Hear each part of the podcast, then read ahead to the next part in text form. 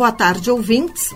A Rádio da Universidade inicia mais uma cobertura da Feira do Livro de Porto Alegre. A 68ª edição do evento volta a se espalhar pela Praça da Alfândega, depois de uma edição online e outra semi-virtual devido à pandemia.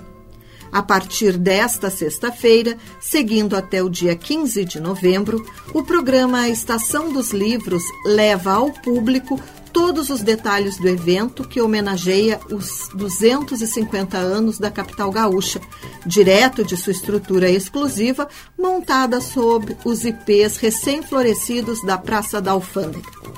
A Feira do Livro de Porto Alegre é um grande momento no calendário de eventos do Rio Grande do Sul e, por isso, mais uma vez estaremos acompanhando de perto tudo o que acontece neste que é o maior evento literário a céu aberto da América Latina, para fazer com que os ouvintes possam ter mais acesso aos conteúdos e novidades da feira.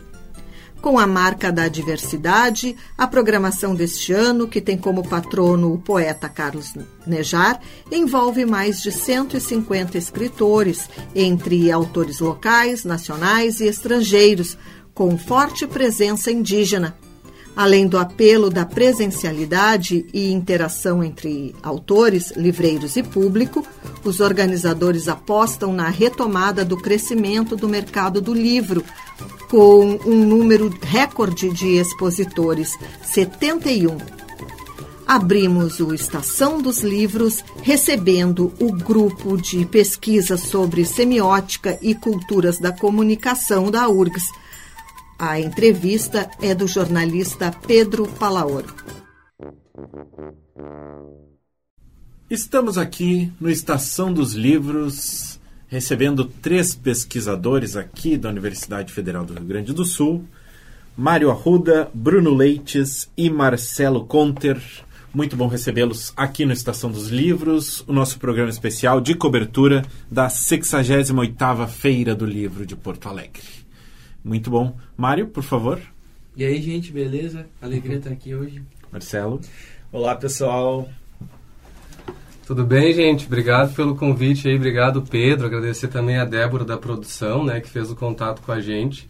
E a gente está muito feliz, assim, de estar aqui no, é, nesse programa, assim, vinculado à Feira do Livro, em torno desse livro que é muito especial para nós, assim, sabe? É muito especial para o grupo de pesquisa, Uh, dedicamos bastante tempo a ele, né, num, num, processo de escrita bastante particular, assim, sabe? E tem, e tem também toda uma relação afetiva em torno do livro, né, em torno de uma pessoa que é muito importante para esse livro, para nós, que infelizmente nos deixou no passado, não tem como não fazer referência, que é o professor Alexandre Rocha da Silva. Né? Uhum. É, enfim, Queria um... que tu apresentasse o livro para os nossos ouvintes. Ah, então, inicialmente. Claro. Então, o livro, é, essa publicação chama Semiótica Crítica e as Materialidades da Comunicação. Tá? É, o livro foi publicado pela editora da URGS. Então, esse livro ele, ele, foi, ele venceu o edital de publicação em 2018, não foi publicado em 2020, mas em meio à pandemia ele foi impresso agora, né? Então, ele, ele é fruto de um trabalho no grupo de pesquisa em semiótica e culturas da comunicação, que tem a sede no programa de pós-graduação em comunicação aqui da universidade. Né? Então, esse livro começa a ser gestado em 2013, quando o professor Alexandre uh, apresenta um projeto de pesquisa para pensar semiótica crítica e uh, esse campo que tem se chamado né, de, de, materialidades da comunicação, embora receba também outros nomes, mas, enfim, podemos conversar sobre isso, uh, em 2013. Né? Mas junto com, o, junto com esse projeto, né, uh, vem uma proposta de escrita que é bastante particular assim desse livro. Eu acho que vale a pena ser mencionada, que é uma, uhum. uma escrita coletiva. Então, é, isso é... é... uma coisa que chama atenção, né? O livro não é separado em capítulos, né, próprios dos pesquisadores, né? Que eventualmente isso acontece. Como que funcionou essa essa escrita conjunta? É, então, é, Pedro, o, o livro. É, o Alexandre bolou esse projeto é, com um projeto de pesquisa que duraria um, um, três anos, né? Mas ele já estava prevendo mais mais dois, do, do, dois projetos de pesquisa uh, para abordar assim, acho, a crítica em outras perspectivas, micropolítica e o acontecimento, né? Uh, então ele já estava planejando nove anos de pesquisa, né, de 2013 a, a 2021 mais ou menos. E, bom, enfim, né, só o Alexandre para fazer essas coisas.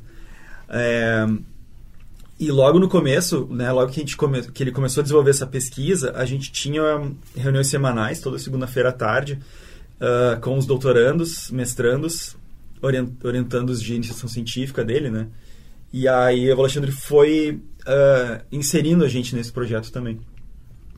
Uh, no, no, primeiro momento, assim, né, durante aquele triênio, né, entre 2000 e 2013 e 2015, mais ou menos, uh, havia uma certa distribuição, assim, do tipo, ah, uma dupla, por exemplo, sei lá, eu e o Mário, a gente ficaria encarregado, isso não aconteceu, né? Eu fiquei com o João, mas, mas eu e o Mário, a gente ficaria encarregado de fazer um estudo sobre semiótica da cultura, por exemplo. E daí a gente entregaria um, um, um ensaio, né, um texto de sete, oito páginas, e depois a gente apresentava num congresso científico, depois a gente aperfeiçoava uh, até que ele entrasse no, no, no, no, volume aqui no manuscrito, né?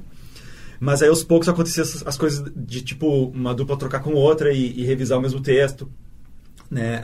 Uh, o sumário foi mudando drasticamente, então até a gente entender qual era a narrativa que o livro queria ter, né? Qual era o caminho que seria preciso percorrer para explicar né, o que é semântica crítica, o que são materialidades da comunicação. Uh, a tal ponto que, assim, eu já não me reconheço mais, não, não sei onde, exatamente onde eu tô, né? Eu passei por todo o texto, né? E todo mundo passou por todo o texto.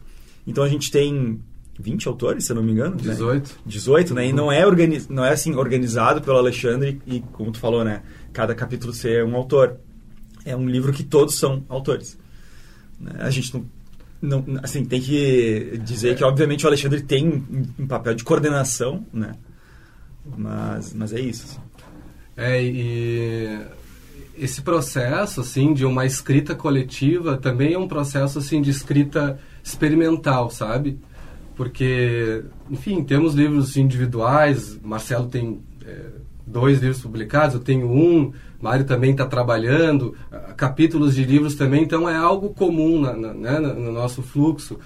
Mas um livro coletivo ele coloca grandes desafios, assim, né, no sentido de que aos poucos, assim, um certo desapego, aquele texto, o primeiro que, que a gente propôs, ele vai sendo retrabalhado e vai sendo retrabalhado no coletivo e aí ele vai se tornando é, outra coisa, né?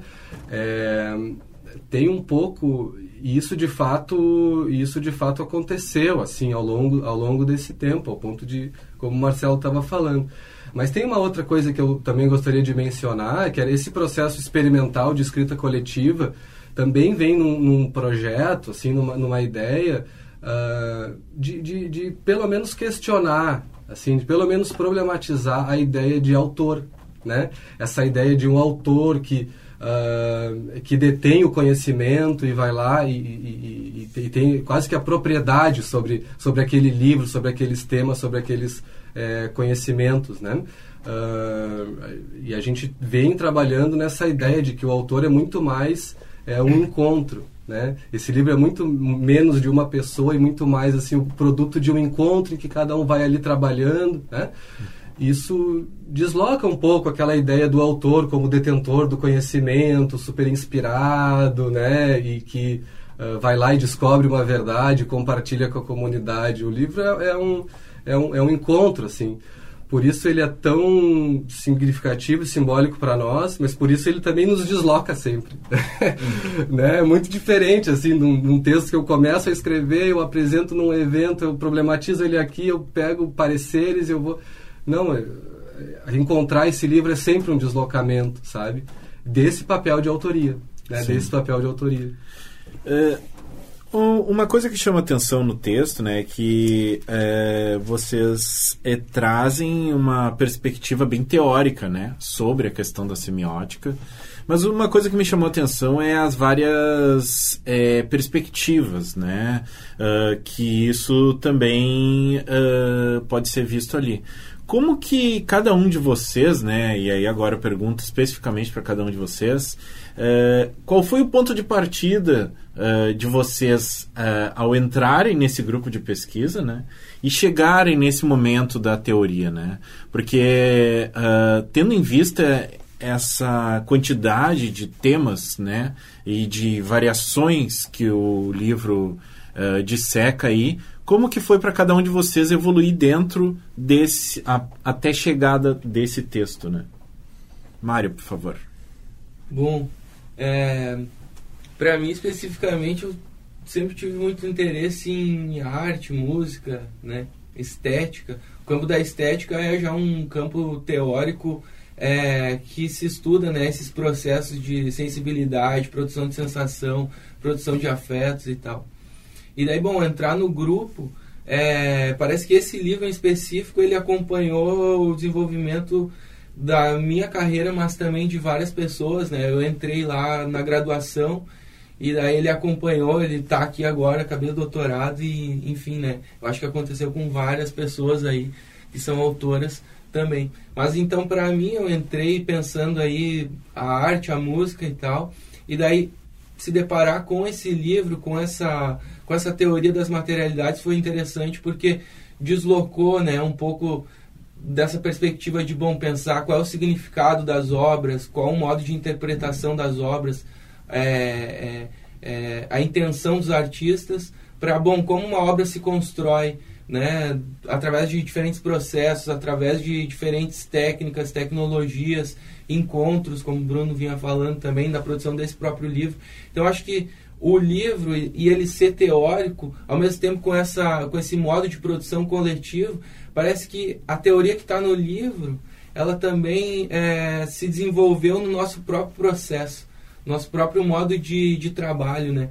Eu acho que isso era uma, é uma coisa bem importante desse livro e desse grupo, que é, bom, a gente trabalha teoricamente muitas coisas, mas essa teoria ela, ela tá na, na própria vida, ela tá na própria no próprio modo de desenvolvimento existencial dessas pessoas, né, que estão ali. E principalmente Alexandre tinha muito né, perspectiva, a gente conseguia ver a teoria na própria vida dele, no próprio modo de existência dele.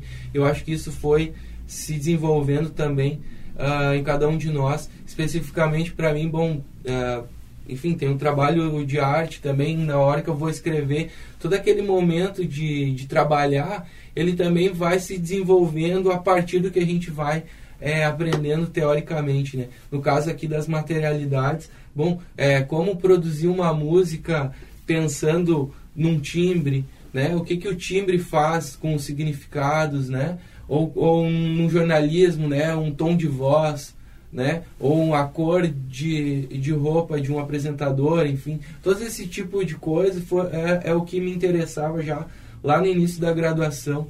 E a gente pôde ir desenvolvendo aí, junto com esse livro e com as outras pesquisas do grupo. Então, enfim, é, o livro, eu acho que ele materializa é, um processo grande, assim, meu, claro, também, mas principalmente do grupo, e daí eu não consigo mais me ver um, né, o meu modo de pensar sem participar, né, sem estar marcado uh, pela consistência desse grupo, né, e desse, enfim, desse desenvolvimento desse livro específico. Bruno? Então, é, Pedro, de fato, assim, a gente está falando de uma semiótica teórica, assim, né? Uh, e, que, e que se assume, assim, estamos fazendo uma semiótica teórica e junto e junto disso vem uma tomada de posição, sabe? É, porque a área da comunicação ela, ela, é, ela é vinculada assim, às ciências sociais aplicadas. Então, o, o, grande corpo de trabalhos que a gente vê são trabalhos aplicados. Né? Estudos de caso, por exemplo, né? Com estudos de caso, com, com enfim, análise de, de, de qualitativas, mais análises de interpretativas, né? Seja de, de produtos vinculados à imagem, ao, ao texto, enfim, mas com uh, mais aplicado, né? Um, e o grupo ele se forma, né, com a ideia, com esse conceito de é, fazer uma semiótica teórica, né? E olha, precisamos fazer uma semiótica teórica e uma comunicação, uma teoria da comunicação bem teórica. É, e isso uh, como uma tomada de posição, porque isso é relevante. A área também precisa disso. A gente não pode se omitir. Não estou dizendo que é o único grupo que faz isso. Muita gente faz isso também, né? Mas isso também envolve, uh, eventualmente, algum desconforto. As pessoas perguntam, tá, mas esse texto aí não vai fazer uma análise de casa? não, a gente está trabalhando uma dimensão teórica e sim, está fazendo interface, eventualmente, com a filosofia, com outros campos mais teóricos. Isso é necessário, né? Mas claro que está sempre em articulação a minha trajetória, por exemplo, ela ela está mais vinculada às pesquisas em torno do cinema e da fotografia, né, da, da, da, imagem. Né? Atualmente eu sou docente na universidade na área de uhum. fotografia, também pesquiso no programa de pós-graduação na área de, de semiótica e de teoria de cineastas e, e fotografia também, né? Então, ao contrário do Mário, que vem também é, interesse aplicado e prático é música, arte, né, e semiótica e comunicação, o meu é imagem, cinema e fotografia. É, mas é um pouco assim, a tomada de posição de um projeto que leva esse livro é uma tomada que a pessoa que entra sabe que é, é, não pode é, é, se omitir de, de, de, pensar a sua a fundamentação, enfim, teórica, epistemológica, né? As pessoas que procuram o grupo já, já, já vêm sabendo disso, né? Sim. É. Marcelo? Bom, eu conheci o, professor Alexandre ainda quando eu estava na, na Unicinos. Minha graduação foi lá, né, em 2004, acho que a gente se conheceu. Uh, eu fiz inicia iniciação científica com outra professora, com a Suzana Kilp, mas sempre tendo interações porque eles eram do mesmo grupo de pesquisa, né?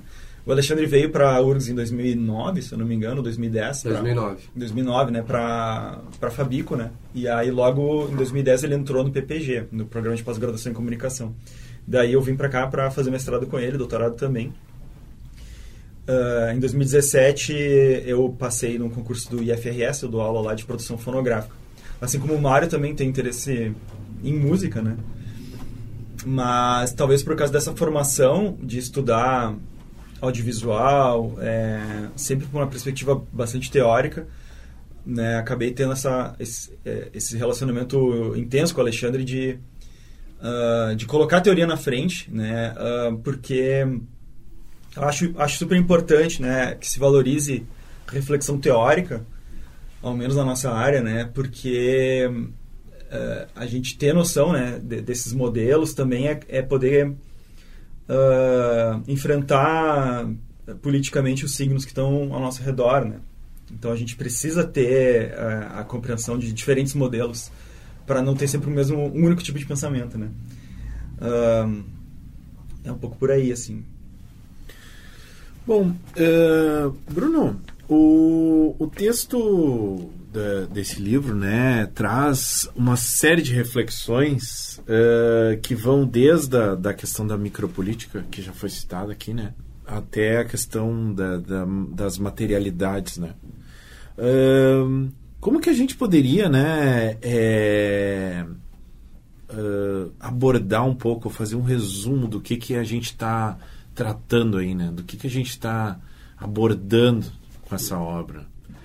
Então, Pedro, essa essa obra ela ela tem um encontro assim de duas uh, duas frentes, né, que estão exatamente no no título do livro, né? Então, por um lado a gente tem a ideia de semiótica crítica e por outro a ideia de materialidades da comunicação. Né? Eu acho que todo o livro se movimenta em torno dessa conversa entre esses dois campos e eu acho que para né, entrar no livro a gente pode falar um pouquinho de cada um. Né? Uhum. Então a ideia de materialidades da comunicação, é, em primeiro lugar, a gente remete ela a uma série de autores que colocaram o problema da comunicação como uma questão de materialidade, de tecnologia, né? e isso não é exatamente recente. Tá? Isso nos joga para autores tão fundamentais como Walter Benjamin, que pensava toda a questão da reprodutibilidade técnica e como isso, a partir da fotografia, vai constituindo novas sociedades. A gente remete a Marshall McLuhan, por exemplo, que vai dizer que, olha, é, o mais importante não é a mensagem, mas é o meio, né? Trazendo a ideia de que o meio é a mensagem, né?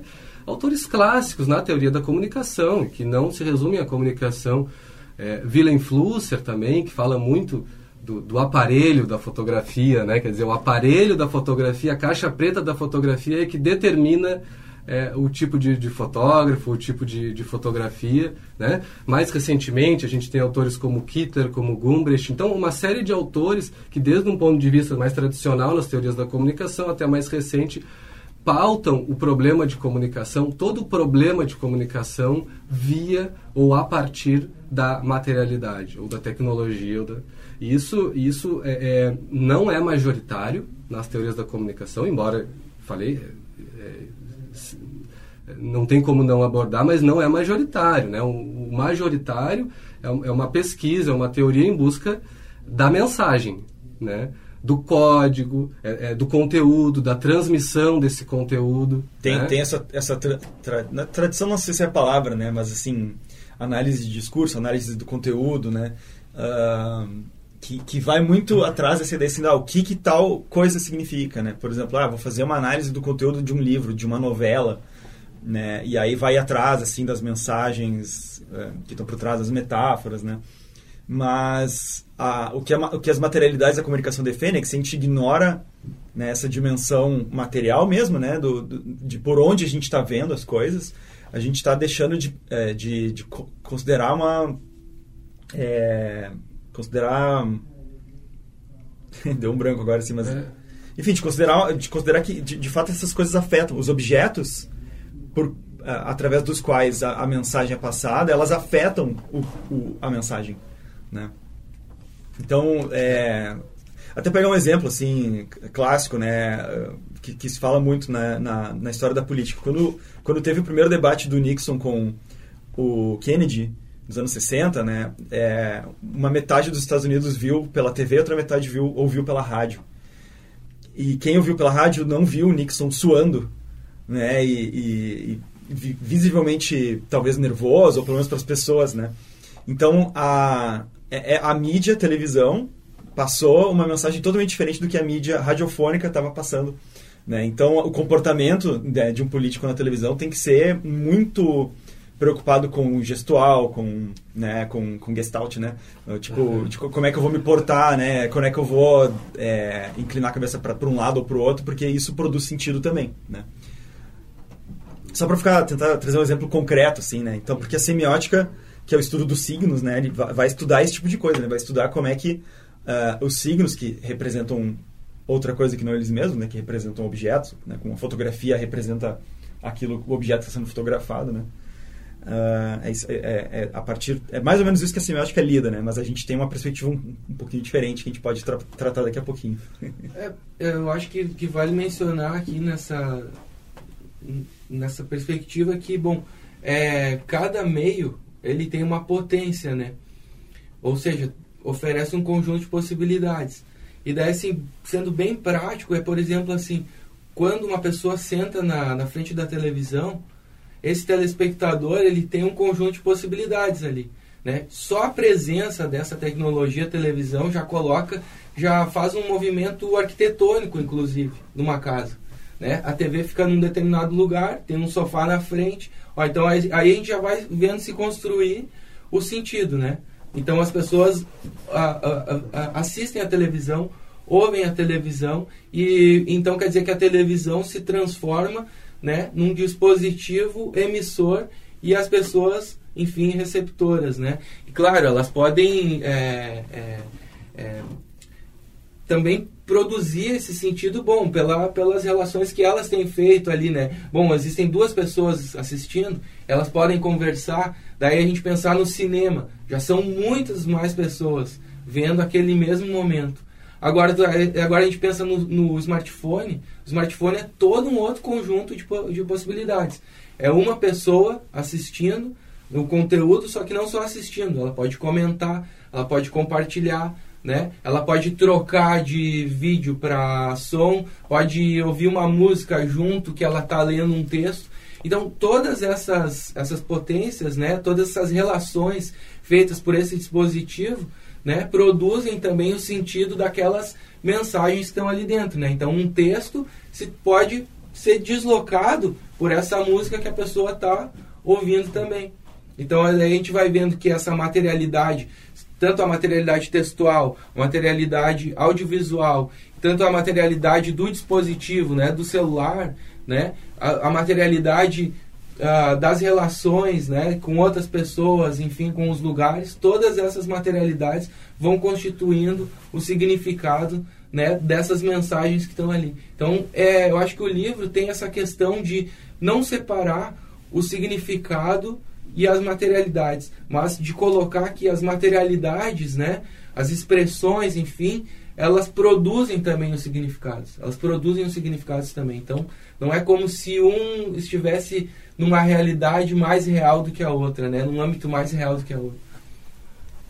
Eu, eu acho que, que esse, esse ponto aí que foi tocado por vocês, eu, eu acho que é um, é, é um exemplo é, é bastante da ordem do dia, assim, né? Em pensar comunicação, não tem como pensar comunicação sem pensar na, na materialidade, na mídia smartphone, né? Da mídia WhatsApp, né? Uhum. Que tipo de, de mensagem... Eu, eu, e aí eu não, eu não não perguntamos em, em, primeiro lugar qual mensagem que é transmitida pelo WhatsApp e como isso pode se relacionar com, com um cenário de fake news, por exemplo. Perguntamos Exatamente. O que, que é o WhatsApp, em primeiro lugar, e em que sentido ele é, é, é, é o elemento mais importante desse novo cenário, a materialidade. Né? Não exatamente a mensagem que circula, porque ele vai permitindo que a pessoa enfim, não precisa sentar na frente da televisão num determinado horário. Ela pode ela acorda de madrugada e pega o WhatsApp, ou pega o celular e, bom, recebeu alguma coisa, né? Nos momentos mais é, é, fluidos do dia, um, um 24 por 7, assim, né? É, que vai expandindo a nossa, a nossa rotina, o nosso, nosso dia a dia, mas vai também desenhando um outro tipo de, de organização, um outro tipo de arquitetura é, é, é espacial nas nossas casas, um, um, vai, vai, forçando também o nosso até o nosso sono. É, vai, vai, tendo uma série de impactos né? Que são também problemas de comunicação né então se eu ficar me perguntando ah qual é a mensagem eu fiz a minha mensagem chegar no lugar ou qual foi a intenção da pessoa que emitiu essa mensagem eu perco uh, esse elemento que se não é eu posso dizer que é o principal ou não mas pelo menos ele é assim incontornável né da, das materialidades. Não é legal também uh, outra coisa que a gente discute também é, é, é demonstrar como tem sempre essa essa relação entre uh, novas organizações sociais, políticas e tecnológicas. É, é com a tecnologia, desculpa, né? Novas uh, relações da sociedade com a tecnologia. Uhum. Eu estava lembrando da, da, tese da Susana Kilp, né? Quando, que foi minha orientadora lá na, na graduação, né? É, que ela estudou a televisão, né? Isso em 2000, entre 99 e 2003. E, e como a programação televisiva da, dos canais abertos, é, é, dos canais abertos, ela emulava o, o, dia a dia de uma pessoa que, sei lá, bate ponto. Né? Então era a ordem daquela época, né? Então tu tem os programas infantis de manhã, que é quando as crianças estão em casa ainda, né? Daí tem o jornal do almoço, tem o jornal vespertino, né? Que é quando as pessoas estão voltando do trabalho. Daí tem as novelas, que é mais pesado quando os pais voltam, né? Enfim, fim de noite, filmes de ação e tal. Uh, e, e agora a gente está numa outra época né, de precarização do trabalho, de, de não ter horário para trabalhar. Né? Então não é à toa que os meios de comunicação que a gente tem uh, mais recentes, eles acabam emulando, né, como o Bruno falou mesmo, essa falta de horário para fazer as coisas. Né? Então, é, sono é uma coisa que a gente está perdendo por causa dessa falta de organização que também é midiática, né? Não é só a sociedade, mas a mídia também vai acompanhando. E não é um, é assim, tipo, quem chegou primeiro, né? É, uma, é um agenciamento é, que, que, que, se dá simultaneamente né, entre essas duas coisas. Porque elas são a mesma coisa. Eu só queria uh, uh, fazer um adendo ali da, da questão da fake news, assim, em relação com a materialidade do smartphone, né? É engraçado como que... É, ali, nesse caso, a gente percebe como a própria questão da intenção e da credibilidade, elas também são produzidas nesse, nesse agenciamento da materialidade. Como, por exemplo, assim, de quem tu recebe, de quem tu recebe conteúdos por WhatsApp, majoritariamente. O WhatsApp, bom, ele é uma tecnologia de troca de mensagens e principalmente troca de mensagens entre contatos que tu tem no teu smartphone. Claro, pode participar de grupos, mas majoritariamente é com, com pessoas que tu tem contato já. Então, bom, é, é uma pessoa que tu minimamente já confia. Então, ó, dentro da, da lógica, da lógica comunicacional do smartphone e do WhatsApp, tu já vai receber mensagens com mais certa credibilidade. Então, o próprio dispositivo, a própria mídia já está envolvida numa questão de credibilidade. Então, a informação chega e dentro, bom, não, é tal pessoa que está me mandando, então, bom, pode ser, deve ser verdade, deve ser verdade. Então, acontece, é, vê que não, é, eu acho que esse exemplo é bom porque demonstra que não são separadas as questões de, de credibilidade, de sentido, de significado, com as questões materiais, tecnológicas, enfim. Uma questão que vocês trazem aí que é bem interessante, que eu acho que vai, de, vai corroborar com essa tua fala, é a questão da linguagem, né? Não, da linguística, desculpa. Uh, dentro da semiótica uh, crítica, né? E como que a gente pode entender também que a linguística recebe novos recursos a partir justamente dessa, desse encontro, né? De todos esses símbolos uh, sendo fundidos aí, seja no smartphone, seja no, nas mídias, principalmente nas mídias colaborativas, assim. Né? Uh, acho que essa altura é importante fazer uma, uma contextualização do que é semiótica também, né? Uh, de uma forma bem rápida, né? Uh, a gente tem a gente estava conversando sobre isso antes, né, de como, como falar sobre isso na, na rádio, né, de uma forma rápida, porque é, é uma disciplina, né, da, da comunicação que dura um semestre, às vezes mais até, né, e que por ser teórica ela é um pouco complicada. Mas assim, tem um primeiro movimento histórico com Charles Peirce, que é um, um, um cara que trabalha com lógica, né, um americano que uh, propõe a semiótica como uma disciplina que faria o estudo uh, dos signos. Né? Então, no livro dele tem todo uma ideia assim de uma semiótica, assim, dependendo de como tu lê, tu vai em direção uma semiótica classificatória, porque tem assim os, os, os signos indiciais, os simbólicos, os icônicos. Uh, e daí, quase que simultaneamente, lá na França, tinha o Saussure, né, que é um, que daí sim é uma pessoa que é da linguística, né, uh, que estava desenvolvendo a semiologia que era o estudo dos signos, mas, mas ele estava mais focado na, na, na, linguagem, né? na linguística, enquanto que o Peirce estava pensando numa teoria geral dos signos, que ele poderia trabalhar em qualquer disciplina. O Saussure, sim, né? ele, ele tinha essa ideia de que uh, os signos linguísticos eles emergem da relação entre significante e significado.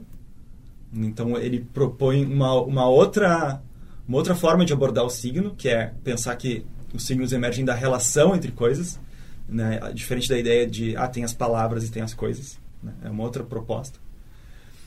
Daí depois tem uma segunda onda com outros autores na, na, década de 60, mais ou menos, que vão pensar uma semiótica sistêmica, mas eu vou pular por aqui, né? E depois vem uh, essa proposta do Alexandre, né, que, de semiótica crítica, que é uh, de pensar... Uh, eu acho que tem um pouco a ver com a história de como a semiótica foi empregada pela comunicação.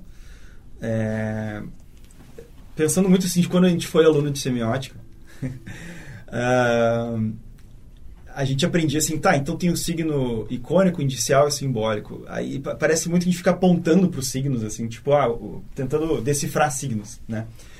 Mas o que Alexandre propõe no, no propunha para o grupo, né, e a gente acaba propondo nesse livro, é de não, não, não empregar a semiótica para ficar explicando os signos ou ficar explicando o sentido, mas pensar uh, como é que os sentidos foram produzidos. É, né, como, é, como é que uma cadeia de signos é, se desenvolveu. Né? Então, por isso a importância da, das materialidades. Né? Esse exemplo que o, Mar, que o Mário trouxe um, vai nos levar a essa lógica, assim, de que, bom, é, a gente não vai decifrar uma fake news, por exemplo, se a gente ficar só pensando no conteúdo que está ali. Né? Uma fake news ela se forma, a, a credibilidade para uma pessoa, para uma leitora de fake, fake news, compreender essa fake news como uma verdade, ela está muito mais a ver na relação entre os signos que são, que são, colocados lá, que, que tem a forma de uma matéria jornalística, por exemplo. Tu cria uma mentira, mas que tem, é, tem chamada, tem lead, tem uma estrutura de jornalismo, né, que começa com uma síntese e depois descreve né, de uma forma mais uh, descreve de uma forma mais com mais calma ali uma, uma, uma, informação parece uma notícia então se parece uma notícia parece verdade então é isso é, é, é, é a gente decodificar esses processos né, que, que, que, que interessam uh, que, que, nos interessa enfrentar né uh, e aí eu acho só para terminar aqui né e passar para os colegas assim que é importante compreender como esse livro tem uma dimensão política, de compreender como a forma como a gente emprega os signos também pode exercer forças, né? relações de força, relações de poder. Né? Que, que as fake news fazem é isso, né? é tentar usar os signos para produzir uma, uma determinada relação de poder, só para ficar um exemplo aqui. Né? É, então, é, quando a gente fala no, no esse outro é, campo, o subcampo que está enunciado desde o título do trabalho, do, né, de semiótica crítica, né? Afinal de contas, o que, que é isso? Assim, como o Marcelo é, vem, vem comentar, é uma ideia que está em processo de, de, enfim, de construção, de, de, estabelecimento, uma ideia de uma semiótica crítica que passa por, é, por uma leitura, uma revisão, evidentemente uma aproximação uh, de alguns autores, afastamento de outros dentro uh, do campo da semiótica. A, a semiótica, assim, uh, de uns anos para cá, pelo menos no campo da comunicação, ela, ela sofre algum, digamos assim, não está os alunos falam hoje, né, no hype, digamos assim, né? É, então a gente vê às vezes perdendo um pouco de espaço é, é, muito por conta, assim, ser tida e, e, ser praticada também em determinados espaços como uma disciplina de classificação. Né? Então eu vou lá e vejo, ah, esse é um signo tal, esse é um signo tal, esse é um signo em primeira idade que nem o Percy falou lá atrás. Ah, aqui é o significado, aqui é o significante, igual foi falado por Socir, ou, enfim, ou outro, né? Na Isso... placa de párea, vermelho, vermelho significa tal coisa, né? Exato, assim. exato. Esse tipo de classificação foi começando, mas a semiótica, ela é muito mais do que isso, né? Na verdade, ela sempre Uh, ela sempre foi, assim, mesmo nos, nos, nos autores é, é, fundadores, né? Então, o fato de falar em uma, em uma, semiótica crítica é um pouco recuperar esse, essa, essa semiótica que vai muito além da classificação, uma semiótica crítica com relação a si própria, né? E que pensa é, é, até menos no signo e mais no processo de produção do signo, de renovação do signo, nos engajamentos políticos que uh, uma determinada cadeia de significação é, é implica. Né? Uh, significação também, né? A gente pode pensar em elementos históricos como um determinado, é, sei lá, um símbolo acaba sendo adotado por um determinado público para significar outra coisa. Né? Ah. É, e, uma ideia de, de considerar a, a, a, semiótica mesmo em, em, em, autores e autoras que não se dizem exatamente semioticistas, né? Porque tem assim, muitos autores e autores que sou, faço uma semiótica. Alguns autores e autoras não, não falam isso, mas na sua reflexão estão pensando sobre o signo e a produção de significados e, e a semiótica crítica se autoriza a, a incorporar essas reflexões e, uh, enfim, e debater sobre, sobre elas, né? Uh, e eu acho que assim um dos grandes é, autores, assim, intercessores aqui nessa ideia de semiótica crítica que está presente no livro e que endereça é, essa, essa questão que, que, que é, o Pedro trouxe aqui, né? É, é o, o Gilles Deleuze e o, o, o Félix Guattari também, né? Que escreveram juntos, separados também, enfim. São dois desses autores que Uh, Deleuze eventualmente fala que fez uma semiótica, né? mas também é muito crítico sobre alguns aspectos e, e uh, mas são autores uh, importantes aqui que o leitor vai encontrar bastante nesse, nesse livro do ponto de vista da semiótica crítica. E aí a gente pode ver sempre a relação da linguagem com um, isso que também excede a linguagem, né? Que a gente pode nomear como materialização, como materialidade. É, autores como Deleuze e Guattari é, falaram em, em, em, desejo, né, em corpos desejantes, né, é, né, agencia, em máquinas, agenciamentos maquínicos do desejo, como essa dimensão da, das materialidades, que está sempre são materialidades que não são passivas, não aceitam quaisquer coisas que a linguagem, que os discursos queiram fazer com elas. Elas resistem e, e contrapõem, né? Então, uh, digamos assim, o, o, primado da linguagem só pode ser comprometido, só, só, pode ser compreendido no agenciamento com a materialidade, né? Pode ser um corpo, uma máquina, e aí, bom, diferentes autores vão colocar da, da, da, sua maneira. Né? Eu trouxe aqui um exemplo, que é um dos exemplos que a gente acaba mais trabalhando no livro, de um dos grandes intercessores dessa semiótica crítica. Dois, né? Só, só rapidinho so, sobre essa questão bem esse final aí que o Bruno trouxe, né? A gente pode ter uma questão uh, deleuziana que é bom. Os modelos não explicam nada, são eles é que devem ser explicados, né? Então, o que quer dizer a gente pensar isso no, no entorno da linguagem? A linguagem, ela não determina tudo. Ela não, a linguagem, enquanto modelo, ela não determina todas as possibilidades de, de comunicação.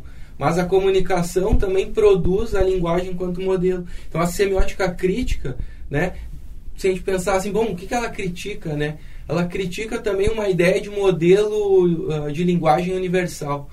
Né? A, a, a, a, linguagem, ela também ela vai se transformando pelos atos de linguagem, pela comunicação. Então acho que acho que tem essa questão, né?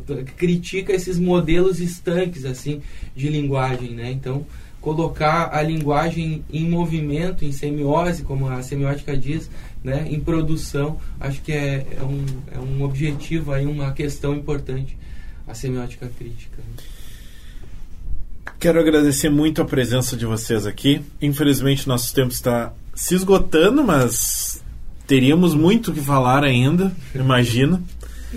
Uh, Mário Arruda, Bruno Leites e Marcelo Conter, muito obrigado pela presença de vocês aqui. Por favor, deixem os seus recados, onde as pessoas podem conseguir o livro, onde podem entrar em contato e pedir autógrafos caso se Pedro, eu, eu gostaria de. É, eu vou falar rápido, né? Senão vai estourar o tempo. Mas só para citar o nome dos autores aqui, ah, autoras, né? Para fazer jus. Então, Alexandre Rocha da Silva. Uh, também fazer essa referência a ele nos deixou no passado, mas é uma é uma figura muito brilhante assim e eu acho que esse livro de, de semiótica crítica uh, e materialidades da comunicação é talvez a grande, mas é uma opinião totalmente pessoal. É uma grande obra que o Alexandre se engajou. Tá? Uh, mas essa é uma opinião pessoal. O Marcelo, o Mário, outros vão, vão achar outra coisa. Mas eu penso que assim aqui está muito do pensamento que o Alexandre construiu de modo col eh, colaborativo e é uma, uma pessoa muito forte assim. Uh, demais autores e autoras: a Alessandra Verlang, o André Araújo, Bruno Leites, eu, o Caio Ramos da Silva, o Cássio Borba de Lucas, o Felipe Diniz, o Gabriel Nonino, o Guilherme Gonçalves da Luz, o Jamer Melo, o João Fabrício Flores da Cunha, o Lennon Macedo, o Luiz Felipe Abreu, a Luísa Miller, Marcelo Conter, que está aqui, o Márcio Teles, o Mário Alberto de Arruda, que está aqui, e a Suelen Lopes de Freitas. Né? Agradecer assim a, a, a equipe da editora da URGS, que fez um trabalho assim primoroso, sabe? Primoroso assim. Uh, e eu vou citar as pessoas que a gente uh, teve mais contato, a Clarissa, uh, Prevedelo e o Lucas, né? Que fez toda a revisão, então é, realmente assim muito destacada assim a editoração da, da editora. É, o livro está à venda no, no, site da editora da, da URGS. É, então é fácil de acessar e comprar. A gente tá, ele também está disponível, o livro físico, né? Mas ele está disponível no site da editora uh, e no, no, portal da, da Universidade da URGS para ser baixado gratuitamente, né? Uhum. Um, e a questão do lançamento do livro físico a gente está planejando, tá?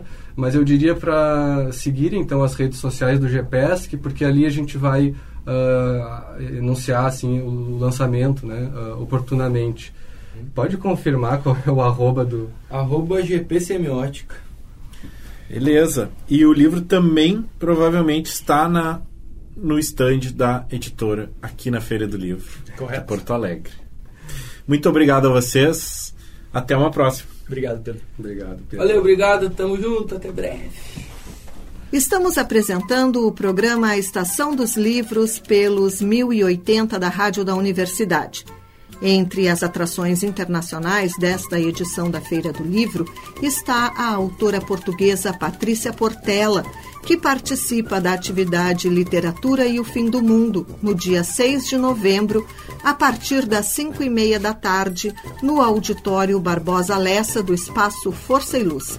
Fazem parte da programação o escritor Altair Martins, com a mediação da professora e pesquisadora Caroline Becker. O evento, realizado em parceria com o Instituto Camões, aborda como a ficção pode competir ou dialogar com um mundo em que eventos extremos são cada vez mais recorrentes. Na sequência do programa, eu converso com a autora Ana Teresa Fabres, que nesta edição da feira autografa Realidade e Ficção na Fotografia Latino-Americana, que sai pela editora da URGS. Ana Tereza, seja bem-vinda à Rádio da Universidade e ao programa Estação dos Livros. Para começar, conte-nos um pouco sobre sua formação e sua aproximação com a fotografia como objeto de estudo. Bem, eu me formei em História na, na Universidade de São Paulo na década de 1960 durante a graduação, eu vi acentuado meu interesse pela história da arte, que eu fiz como uma disciplina optativa. Na verdade, eu já tinha estudado história da arte no colegial. E na, durante os anos da faculdade, eu resolvi que eu iria me dedicar à história da arte. Bom, feito isso, eu uh, me inscrevi no mestrado uh, em artes da ECA, no começo dos anos 70, e, e a minha dissertação de mestrado foi Portinari Pintor Social. Em seguida, para o doutorado, eu resolvi estudar o futurismo. Na verdade, o futurismo me interessava para analisar o conceito de futurismo paulista, que havia sido criado por Menotti Del Picchia, então, eu uh, e acabei dedicando uh, dois, três estudos ao futurismo. O, a primeira tese que eu defendi foi Futurismo, uma poética de modernidade. Foi a minha tese de doutorado na Universidade de São Paulo. A segunda tese foi na Cerba e o futurismo florentino, que eu apresentei uh, no, no curso de pós-graduação que eu tinha feito na Universidade de Nápoles, e finalmente eu acabei chegando ao livro O Futurismo Paulista, em que realmente os estudos me levaram, os estudos que eu tinha feito na Itália, uh, culminaram uh, nessa análise uh, das relações do modernismo com o futurismo. E, na verdade, eu, eu, me aproximei da fotografia durante o curso de pós-graduação que eu fiz na Universidade de Nápoles. Numa das disciplinas, uh, nós estudamos a presença da fotografia na cidade de Nápoles e, uh, um dos e o trabalho de pesquisa que me coube fazer foi detectar a presença da fotografia na imprensa uh, entre 1850, na imprensa de Nápoles, entre 1850 e 1860. Bom, desse, desse primeiro contato com a fotografia surgiu meu interesse pelo tema. Quando eu voltei ao Brasil uh, em 1980, eu já estava decidida a enveredar uh, por estudos uh, do, na fotografia mas, evidentemente, como eu estava envolvida naquele momento com o futurismo, eu tive que esperar um pouco. De todo modo, eu uh, dei uma disciplina de pós-graduação, uh, Fotografia, Usos e Funções do Século XIX, e de, de, dessa disciplina de pós-graduação resultou um primeiro livro uh, dedicado à fotografia. Na verdade, eu fui coordenadora do livro, porque eu tive a colaboração de várias, vários estudantes de pós-graduação. Eu selecionei algumas das melhores monografias apresentadas no curso e nós acabamos fazendo o livro uh, uh, então, fotografia, usos e funções do século XIX, que, uh, que foi publicado pela EDUSP. Bom, depois disso, eu, depois que eu passei por todas as etapas uh, do, do, doutorado e da livre docência, o futurismo paulista foi a minha livre docência, eu uh, resolvi realmente me dedicar a estudos mais sistemáticos da fotografia e eu acabei uh, publicando dois volumes pela editora Martins Fontes, chamado, chamados O Desafio do Olhar, Fotografia e Artes Visuais no Período das Vanguardas Históricas.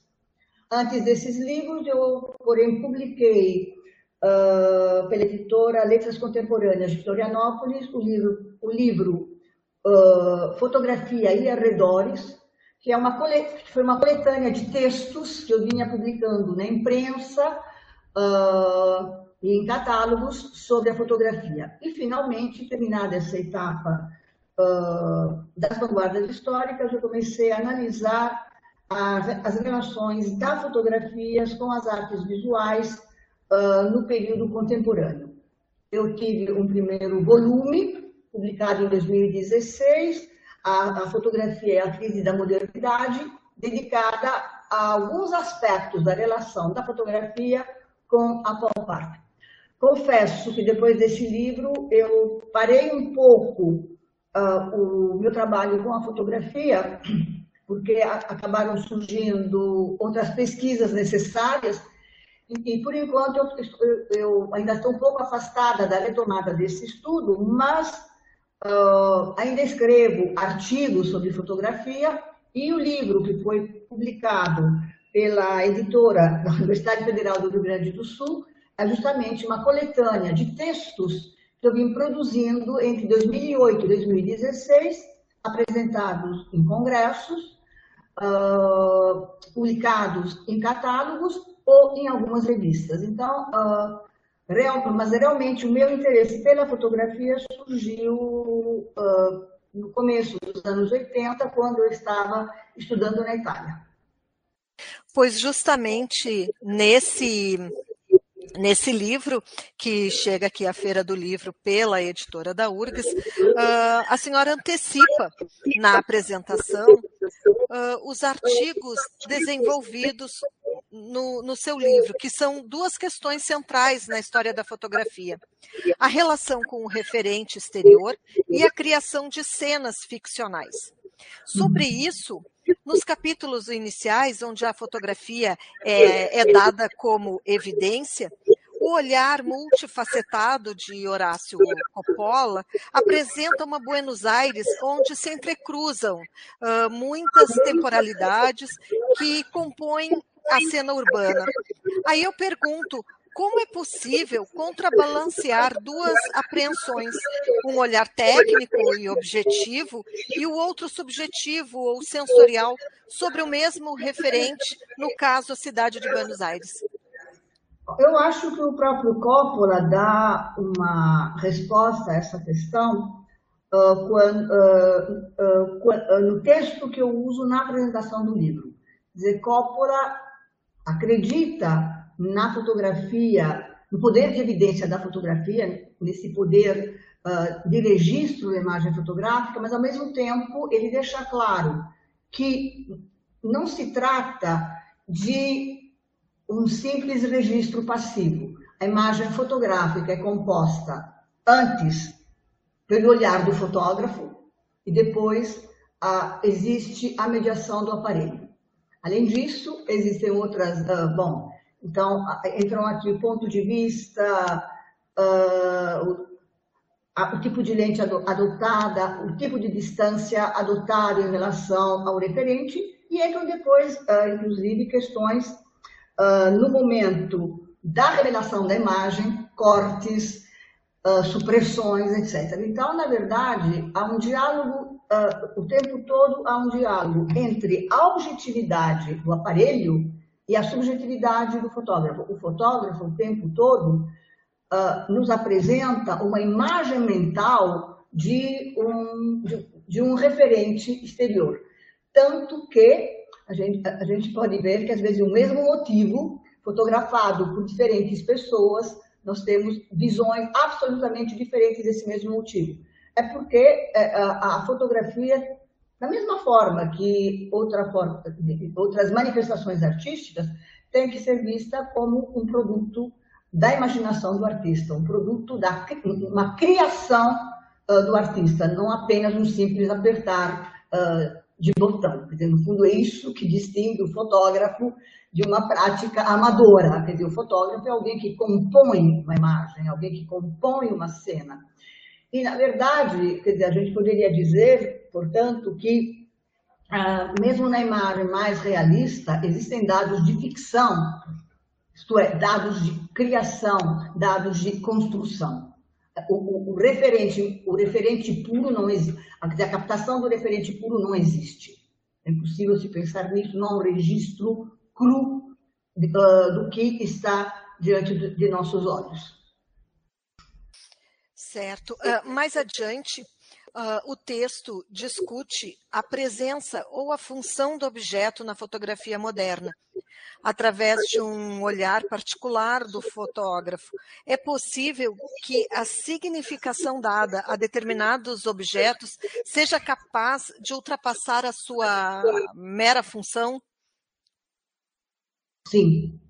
Na verdade, eu acho que uh, isso foi provado não apenas pela, pela fotografia, mas pela arte moderna em geral, uh, que demonstra um fascínio particular pelo objeto e o utiliza das mais diferentes formas. Você tem objetos usados de maneira mais, uh, vamos dizer, mais funcional no, em poéticas do tipo como o cubismo, o construtivismo, e você tem o uso absolutamente poético e onírico dos objetos, por exemplo, no surrealismo. Então, o objeto, tanto ele pode uh, remeter à, à, à função uh, que ele desempenha numa sociedade transformada pela industrialização, quanto ser portador uh, de mensagens absolutamente uh, vamos dizer, muitas vezes crípticas, mensagens absolutamente uh, uh, particulares que beiram o insólito, o onírico, o grotesco. Eu acho, acho que quem leva mais adiante a questão da, do objeto é, sem dúvida, o surrealismo. E isso acontece bastante na própria fotografia surrealista, que trabalha, vamos dizer, com uh, paradoxos. Por exemplo, eu estou pensando em certos objetos, um objeto de Man Ray, que é aquele ferro que depois tem uh, pregos e também transformado em uma fotografia que é absolutamente antifuncional.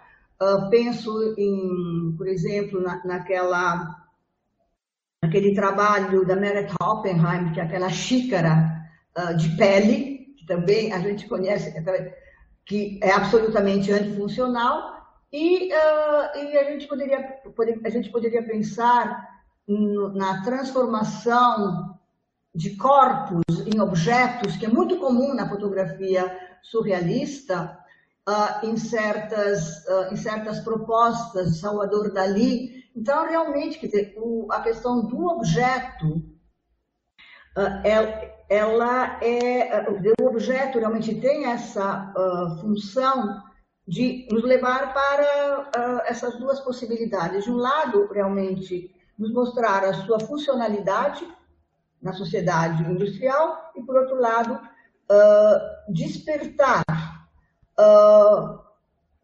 trazer à tona o lado mais escondido, é como se, o lado mais escondido do ser através da sua relação com o objeto. Quer dizer, através do objeto você pode detectar quais são as projeções que o artista ou que cada um de nós faz em determinadas uh, figuras. No seu livro, uh, no seu livro, a senhora discute também a fotografia como mise-en-scène, recuperando a obra de Cindy Sherman, apresentando-a como um divisor de águas entre a fotografia e a pintura. Com o evento das novas tecnologias e, por conseguinte, novas linguagens, podemos afirmar que o estatuto primordial da fotografia, entendida como registro, passa a ser construída pela condição de ícone, aproximando-se esteticamente da pintura? Olha, na verdade, a questão é bastante complexa, porque essa relação da fotografia com a pintura ela remonta ao, ao, surgimento, ao surgimento da própria fotografia. Uh, existem, uh, ao longo do século XIX, várias tentativas uh, de os fotógrafos provarem que eles eram artistas. No primeiro momento, eles enveredam por um caminho um tanto quanto, vamos dizer, equivocado. Eles tentam recriar, através da fotografia, uh, cenas uh, que poderiam uh, competir com a pintura. depois, mais para o final do século XIX, começo do século XX, bom, temos o famoso fenômeno do pictorialismo, que tenta realmente dar à fotografia a própria quase a aparência de uma pintura através de uma série de, de, de manipulações uh, técnicas e finalmente uh, se chega no começo do século no começo do século XX à percepção de que a fotografia poderia ser arte a partir de suas leis específicas. Ela não precisaria imitar a pintura, ao contrário, ela poderia ser arte jogando justamente com os elementos uh, que uh, caracterizavam a linguagem fotográfica. Uh, eu diria que, fe, que, que, essa relação com as artes visuais, realmente, ela se estende ao longo de todo o século XX, com várias, com várias derivações, Existem casos de artistas que são artistas e fotógrafos ao mesmo tempo, o caso, por exemplo, de Moholy-Nagy, uh, é o caso, por exemplo, de, de Rodchenko da União Soviética. Então, são artistas que conseguem trabalhar com as, diferentes linguagens. Temos depois, na época, no, já na, na, década de 1960, com, com a realmente a apropriação uh, de, uh, de imagens, a transposição de imagens fotográficas que uh, para o universo da pintura são imagens que remetem não apenas à fotografia, mas ao universo da comunicação de massa em geral. Eu diria que a figura de Cindy Sherman, ela corresponde a um outro momento, é o chamado momento pós-moderno, quando são, são postos em xeque todos os alicerces da arte moderna e se, uh, se, começa, se, se, começa a contestar a questão da, uh, da pureza de cada linguagem que tinha sido desenvolvida naquele famoso ensaio de Clement Greenberg. Uh, com o pós-moderno, Cindy Sherman é um dos tantos representantes dessa vertente, se começa a retomar aquele aspecto primeiro da relação da fotografia com as artes visuais, que é a questão das encenações. Mas agora se trata uh, de uh, encenações, uh, vamos dizer, propositais, cujo objetivo não é imitar simplesmente a pintura, mas cujo objetivo é lançar um olhar crítico sobre a pintura e sobre os seus mecanismos de construção. Então, é uma relação aparentemente uh, lembrando a, a, do começo da história da fotografia, mas ao contrário, mas, mas ao contrário, é uma operação absolutamente crítica e uh, que, que tenta testar os limites das diferentes linguagens. Eu, uh, eu, quando você me fez a pergunta, eu, eu cito a Cindy Sherman no, no pequeno artigo dedicado a uma fotógrafa colombiana, né, Adriana Duque, que, uh, num certo momento de sua carreira, deixou de lado, digamos, uma fotografia de caráter mais objetivo e envereda pelas, uh, pelas simulações. E uh, eu diria, tanto quanto o Cindy Sherman, uh, a Diana Duque deixa muito claro ao mesmo tempo que ela trabalha com um processo de dessublimação e de imitação imperfeita. Então você percebe que ah, princesas que ela apresenta uh, num ambiente uh, uh, com vestidos suntuosos usam fones de ouvido e tomam o lugar, digamos, de uma coroa, de uma tiara, usam broches de plástico, estão muitas vezes posicionadas em, em cozinhas que não seriam ambientes apropriados a, a, a uma dama, uh, e assim uh, por diante. E uh, há pouco eu publiquei um novo artigo sobre Adriana Duque, é um, a partir de uma exposição que ela fez em São Paulo no, no mês, foi entre agosto e setembro, em que ela modifica um pouco a, a, a própria relação com essas uh, figuras históricas. Ela deixa de lado as, as princesas, uh, que constituíram um bom, uh, um, digamos, um, um, momento importante da sua trajetória, e se concentra sobre uma outra figura, a ninfa, ela, então, ela fez um trabalho agora, ela está está, está desenvolvendo um trabalho agora, digamos ah, que que você consegue entender em dois momentos. Ela mostra umas, sempre umas, umas, umas, belas figuras femininas, dessa vez usando, usando umas toucas requintadas. Bom, aparentemente ela estaria tomando as princesas, mas no segundo espaço da exposição, você vê as toucas por dentro. E essas toucas por dentro uh, trazem pequenos elementos naturais.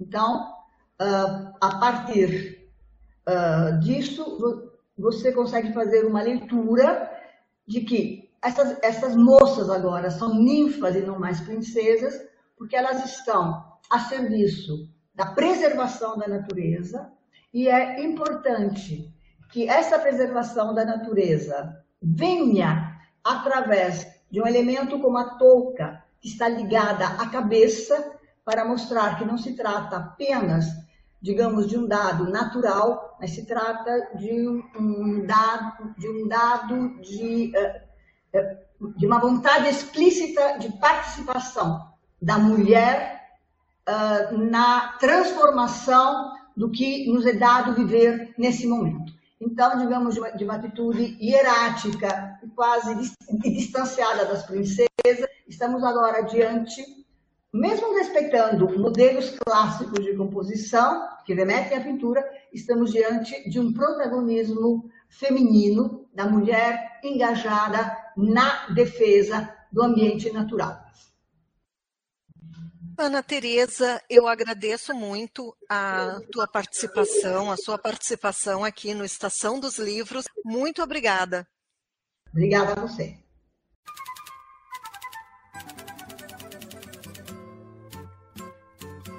Este é o Estação dos Livros na cobertura da 68ª Feira do Livro de Porto Alegre. Além das sessões de autógrafos, também estão previstas oficinas literárias gratuitas que serão realizadas no espaço Força e Luz. Os encontros serão conduzidos por oficineiros como Ronaldo Augusto, Paulo Flávio Ledur, Cíntia Moscovitch, Altair Martins, Miriam Pessar e Priscila Ferraz Pasco. As inscrições estão abertas no site da feira e as vagas são limitadas. Seguimos para a última entrevista deste primeiro dia de cobertura da Feira do Livro. O jornalista Pedro Palaoro conversa com o professor Fernando Sefner, da Faculdade de Educação da URGS. Estamos recebendo aqui no Estação dos Livros o professor Fernando Sefner. Professor, muito bom recebê-lo aqui no Estação dos Livros, a nossa cobertura especial da Feira do Livro de Porto Alegre, para falarmos sobre este livro que está saindo pela editora Vozes, Educação, Gênero e Sexualidade Impertinências. Muito bom recebê-lo. Grato pela oportunidade, muito grato mesmo. Professor, um, esse, esse livro né, faz uma retomada né, do, do, desse largo tempo de sucesso, podemos dizer assim, né, do, uh, desse programa de pós-graduação uh, que, que trata né, sobre educação, gênero e sexualidade um tema que vem ganhando importância né, nos debates, tanto uh, políticos quanto dentro da esfera educacional, especificamente. Né? Exato, assim, é, esse livro ele é, digamos assim, o ponto de encontro de duas coisas, né? A primeira é que, como tu comentasse, né, a linha de pesquisa e o grupo de estudos, o GERG, né, eles completaram 30 anos. Agora já passou um pouco mais, porque com a pandemia tudo se atrasou, né? Então a editora Vozes, com quem nós já tínhamos livros, convidou para produzir um livro. Mas ele não é apenas um livro, digamos, histórico, ele não é uma seleção, digamos, dos trabalhos dos 30 anos, né? Ele é um livro para dialogar com esse segundo ponto que tu colocasse, que é o tremendo protagonismo das questões de gênero e sexualidade hoje em dia no debate político em geral e no debate educacional também. Enquanto nós estamos aqui falando neste programa, eu posso garantir, porque eu pesquiso isso, há políticos de todas as matizes, entende, no Brasil, ou encaminhando projetos para tratar de ideologia de gênero, né? ou dizendo que existia uma mamadeira de piroca, ou uh, lideranças políticas tratando de afirmar se brocham ou não. Assim, eu quero dizer, há um linguajar das questões de gênero e sexualidade que só alguém muito distraído é, não percebe hoje em dia. Então a gente tentou fazer no livro esta costura dupla, né? A gente trouxe alguns textos que são todos novos, não há nenhum texto já publicado nesse livro, né? Alguns textos que retomam questões que a gente há muito tempo pesquisa, né? Por exemplo, pesquisas sobre o tema da maternidade, né? E é, pesquisas também sobre artefatos culturais, como programas de televisão e rádio, novelas, né, mídias em geral, artefatos é, digitais ou então artísticos. E se debruçou também sobre essa segunda questão que tu colocasse, que é tentar entender um pouco como e por que, né, a linguagem política se viu atravessada nos últimos anos por questões de gênero e sexualidade, né? Eu diria assim, eu sou uma pessoa, sou um homem de 66 anos, né? Quando eu iniciei esses percursos, eu não sou o fundador do grupo, né? O fundador do grupo de pesquisa é a professora Guacira Louro, que tem outras gravações aqui de programas uhum. nessa rádio, em outras oportunidades, já aposentada. Quando eu ingressei no grupo, as questões que distinguiam uma pessoa, digamos, de esquerda e de direita eram questões mais ligadas à classe social, né? Ah, tu é burguês, tu é proletário, tu defende os burgueses, tu defende os proletários. Hoje em dia, quando a gente discute é, em grupos mais amplos, aparecem uma série de marcadores que identificam pessoas conservadoras, pessoas mais progressistas ligados a gênero e sexualidade.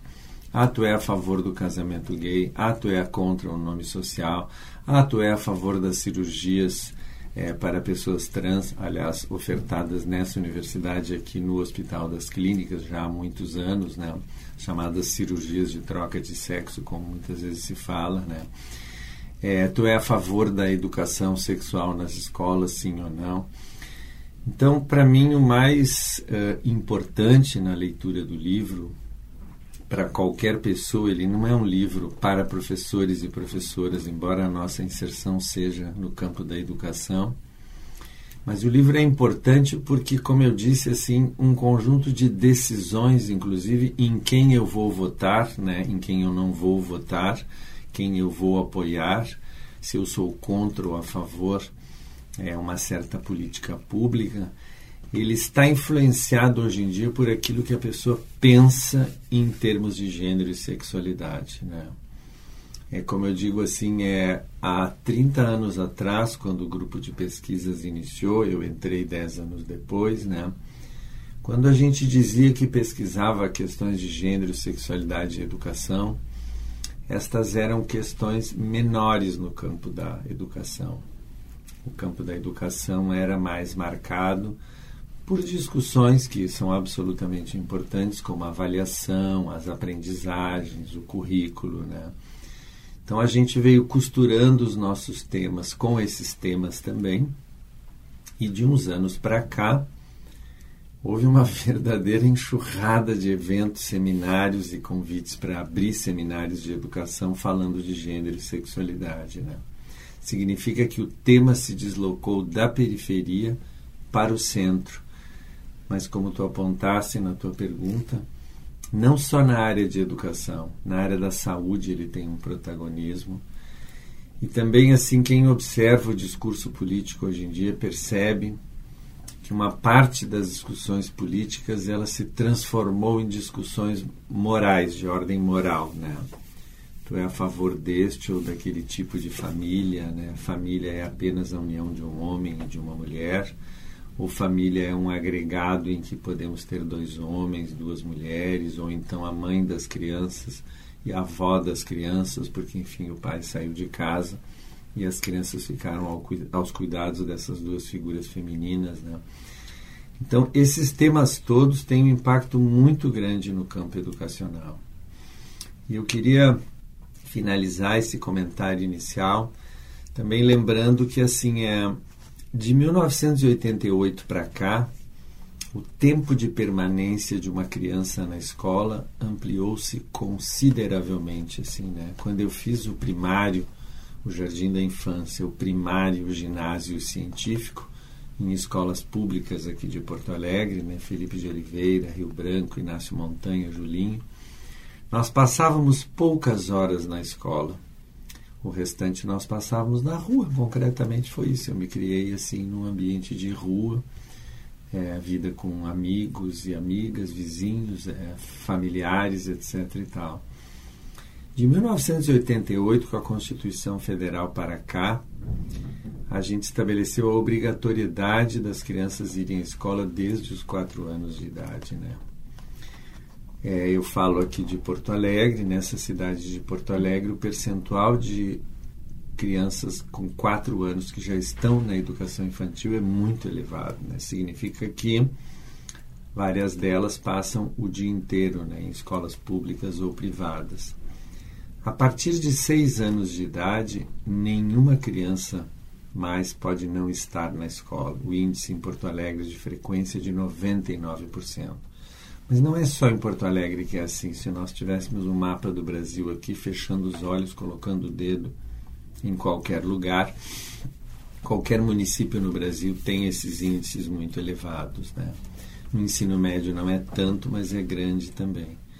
Isso significa que quando eu estudei, desistir da escola porque não queria mais estudar ou ir fazer outra coisa, que era um percurso bastante comum no bairro que eu morei, era algo totalmente admitido, assim. Então, uma série de discussões que se tinha entre amigos ou em outros lugares, é, hoje em dia se tem na escola.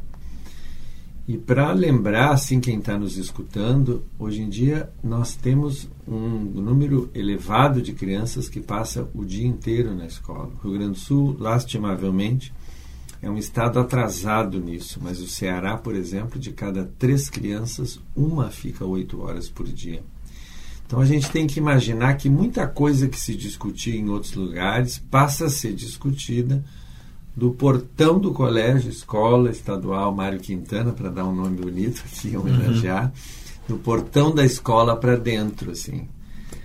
E há temas de gênero e sexualidade que hoje em dia muito presentes em novelas, propagandas de cerveja. Nós somos uma, uma sociedade que fala abundantemente disso. As perguntas sobre isso que as crianças trazem vão cair na aula, na uhum. escola, né? Sim. Então nós vivemos uma situação em que esses temas têm uma centralidade, né? Isso é de acordo com a questão, de acordo com como tu perguntou. Né?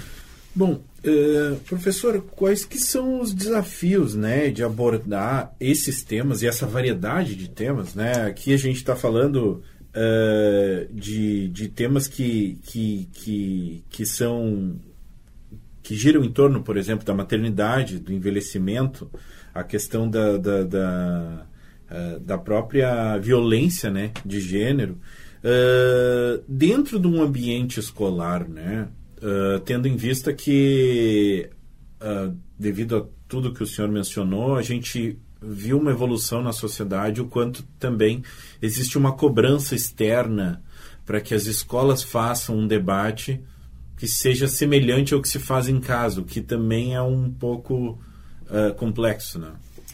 Exato, é assim, é o desafio do momento é exatamente esse que tu colocou, né? É assumir que dos quatro até os 18 anos, que é um bocado de tempo, né? Uhum. Assim, na verdade, são 14 anos de idade. É, esse sujeito, menino ou menina, né? Menino, menina, não binário, trans, aí já começam as discussões. Esse sujeito é ao mesmo tempo é filho ou filha de uma família, né, normalmente, é aluno ou aluna, ou alune, como se também se diz hoje em dia, de uma escola, e é possivelmente assim é, vinculado a alguma crença religiosa por ordem da família. Né? Também as crenças se multiplicaram enormemente. Eu sou de um tempo quando todo mundo era católico, hoje em dia só sair por aí há uma, uma, uma pluralidade é, de modos de viver a religião. Então, justamente a dificuldade que está enfrentada em alguns artigos é, nesse livro, né, é de assumir que ao longo desse, dessa trajetória que é cumprida, né, dos 4 aos 14 anos, nós vamos criar pessoas que vão escutar opiniões um pouco diferentes. Eu vou dar um exemplo mínimo. Eu faço muita etnografia de cenas escolares. Fui a uma escola esses dias, isso não faz muito tempo é logo que a pandemia se, a, a, diminuiu. Né?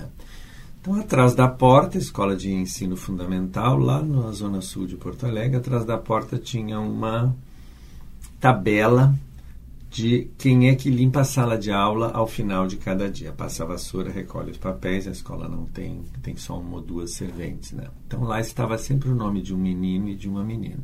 Então, segunda-feira é o Pedro e a Joana que limpam a sala, terça-feira é o Cleiton e a Daiane, aí vai.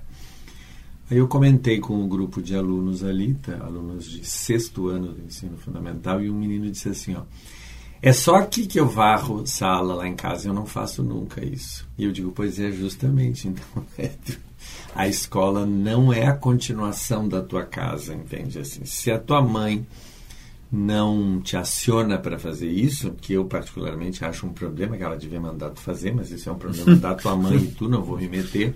A escola não vai se meter na vida. A escola tem mais o que fazer do que se meter na vida das famílias. Agora, a escola vai sinalizar que quando tu cruza aquele portão, dá para a gente mudar o nome, podia ser Escola Estadual Cecília Meirelles, quando ela cruza aquele portão, ela está submetida a uma regra da coisa pública, aonde meninos e meninas cuidam do espaço, né? Do mesmo modo, independente de ser uma menina ou um menino, né? É, e talvez ela escute outra coisa na religião, né? É na sala de aula que uma menina sentará, uma menina que gosta de meninos, sentará do lado de uma outra menina que também gosta de meninos, mas uma vai ter a saia mais curta do que a outra, uma vai começar a colocar perfume já no sétimo ano, já tem toda essa coisa, e a outra não, porque a mãe acha que isso é só no ensino médio, né? E vai aprender a conviver deste modo, assim, isso é uma marca do espaço público. A encrenca que nós vivemos hoje em dia, das muitas que temos, é a encrenca de que religiões e famílias desejam regrar a escola. Não. A educação escolar tem autonomia, como também tem a família, como também tem a religião.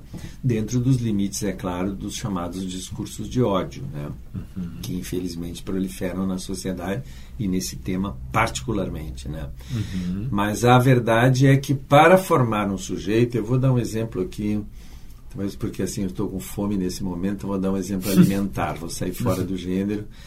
Para decidir, entende, é se o cachorro quente que a minha mãe fazia nas festinhas de criança era o melhor de todos, eu necessariamente teria que comer o cachorro quente feito em outros lugares. Eu passei alguns anos achando que a minha mãe e uma outra tia, que sempre faziam essas coisas de cachorro quente de festa infantil, elas eram maravilhosas. Até que eu comecei, fiquei um pouco maior, comecei a comer cachorro quente na rua e me dei conta. Então, a, assim, a experimentação do mundo que é feita simultaneamente na família, na escola e no pertencimento religioso, e fortemente hoje em dia nas redes sociais, que aí entrou um outro elemento que está tratado em alguns artigos uhum. do livro, ela não é alguma coisa que tu possa passar uma régua e dizer o seguinte: todo mundo tem que dizer a mesma coisa. Isso não vai acontecer nunca. Só faltava a professora começar a sala de aula dizendo: vamos começar repetindo o que a mamãe diz em casa. Isso é a falência da educação. Não, ela vai começar a aula dizendo aquilo que a política pública é, é, trata, né? As questões ligadas a gênero e sexualidade, como tu pontuou, elas têm uma interface com a violência, que é crime, e uma interface com a saúde. Está aí a varíola dos macacos, entende? Está aí a AIDS, está aí o enorme crescimento da sífilis, inclusive entre os jovens, uma doença que já era para estar vencida. Todas doenças chamadas ISTs, infecções sexualmente transmissíveis. A varíola dos macacos ainda é transmissível pelo copo de café, pela encostar-se na outra pessoa, tem outros modos, né? Então, assim, quer dizer, a escola tem programas em que ela vai tratar de sexualidade com saúde, né? tratar de sexualidade no, com relação ao tema da violência, né? E isso não necessariamente será tratado na família, né? Assim, é, isso justamente é a formação de um sujeito autônomo. Ele vai escutar mais de uma opinião, ele vai ir ponderando isso, né? Enfim, quem aqui que está me escutando não teve filhos ou filhas que em determinado eu tenho dois filhos em determinado momento chegaram em casa com opiniões políticas que não eram as minhas, entende assim, ó, e que a gente vai ver que é porque escutaram na rua, porque seguem um certo ídolo cultural, não faltam ídolos hoje em dia que falam disso, né? Também está analisado no livro, né? A imensa importância de uma Pablo Vittar, de uma Anitta, etc e tal, para realizar uma certa educação da sexualidade. E para terminar, sem querer apavorar as pessoas, que eu sei que esse assunto às vezes tira o sono das pessoas, quem defende, e lastimavelmente no Brasil muita gente defende isso, que a escola se retire desse, desse componente educacional, que a escola pare de falar de gênero, como é uma discussão grande no Brasil, não queremos que a escola fale, está, no mínimo, abrindo espaço para dois problemas muito grandes. Um, restrito ao ambiente da família e da religião, se produzem muitas violências. Lastimavelmente, os dados estão aí no Brasil e no mundo. É no interior da família que o assédio e o abuso sexual infanto-juvenil são muito grandes, são muito mais difíceis de denunciar. Uma coisa é um guri uhum. passar a mão na bunda de uma guria na hora do recreio, todo mundo vê, aquilo tem como. Outra coisa é no interior da casa, que é mais difícil. Né? E a outra coisa, e sem querer assustar demais, só vou citar duas, é a imensa importância da indústria pornográfica hoje em dia como uma educadora uhum. no sentido da sexualidade. Eu mesmo tenho orientando, trabalhando com esse tema, eu leio muito sobre esse tema. Para um jovem rapaz que está cursando o ensino fundamental, ter acesso via celular, porque vamos combinar, qualquer pessoa tem acesso no celular a vídeos de conteúdo pornográfico, vamos parar com essa coisa já, não tem, não é, obviamente tem, é a coisa mais fácil do mundo é, eventualmente ver ali como se dão as relações sexuais, que são gozos enormes, entende? Gritos, relações que o orgasmo dura um tempo enorme, a possibilidade do menino se sentir diminuído, inclusive com relação ao tamanho do seu pênis, e de ele começar a achar que uma relação sexual comporta uma certa dose de violência, ela é muito grande. Alguém tem que discutir isso. E, infelizmente, temos um agrupamento na sociedade brasileira que só sabe dizer não, não podemos discutir, não podemos discutir. Olha, a falta de discussão vai conduzindo a uma falta de educação nesses temas. Para, para educar, nós temos que abordar e discutir. Né? E a escola é um desses lugares. A família também seria muito desejável que as religiões também fossem atentas a isso, e não só censoras. Né? Senão, vai ficar tudo na mão do celular, vai ficar tudo na mão da indústria pornográfica que cresce horrores. Né? Só para fazer uma piada aqui, falando de outra doença. Quem é que não leu, no início da pandemia da Covid, a propaganda que tomou conta da, do ambiente virtual, daquele que é o maior provedor mundial de pornografia, que chama Pornhub, né? É, que dizia assim, ó, é, aproveitando que as pessoas estão em casa, assim, estava escrito no texto, eu salvei, saiu em todas as línguas, inclusive em português, né? Aproveitando que as pessoas estão em casa, entende, com essa restrição do chamado distanciamento social, né? O Pornhub ele liberou a quantidade de acessos gratuitos em número maior, entende? E com o lucro que ele conseguiu, ele deu dinheiro para as pesquisas sobre a Covid-19. É uma situação absolutamente complexa essa. Ela é interessantíssima, entende? Então está aí, sei lá. Então, essa, no meio dessa encrenca toda, eu venho tentando sobreviver nesse troço, porque esse troço está virado numa briga. Né? Enfim. Professor Fernando Sefner, foi, assim, maravilhoso conversar contigo. Infelizmente, o nosso tempo é curto, né? Mas, mas foi ótimo poder te ouvir falar desse tema tão importante e tão urgente né, é, na nossa sociedade hoje. É, quero deixar para as pessoas que elas podem, né, é, onde elas podem adquirir o livro e alugarem ou, uhum. entrarem em contato com o senhor. É assim, é o livro é da editora Vozes, né? Então ele tem uma distribuição nacional no site da editora, né? É possível comprar, sim, né? É, na Feira do Livro ele vai estar. A primeira livraria que recebeu em Porto Alegre é a Circula Livros, que é aqui perto uhum. da URGS, né?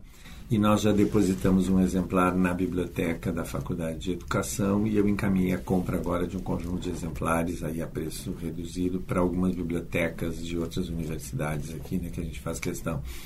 Então ele vai assim é progressivamente estar assim próximo, digamos, de todo mundo, né? Eu agradeço muito quem puder adquirir, né?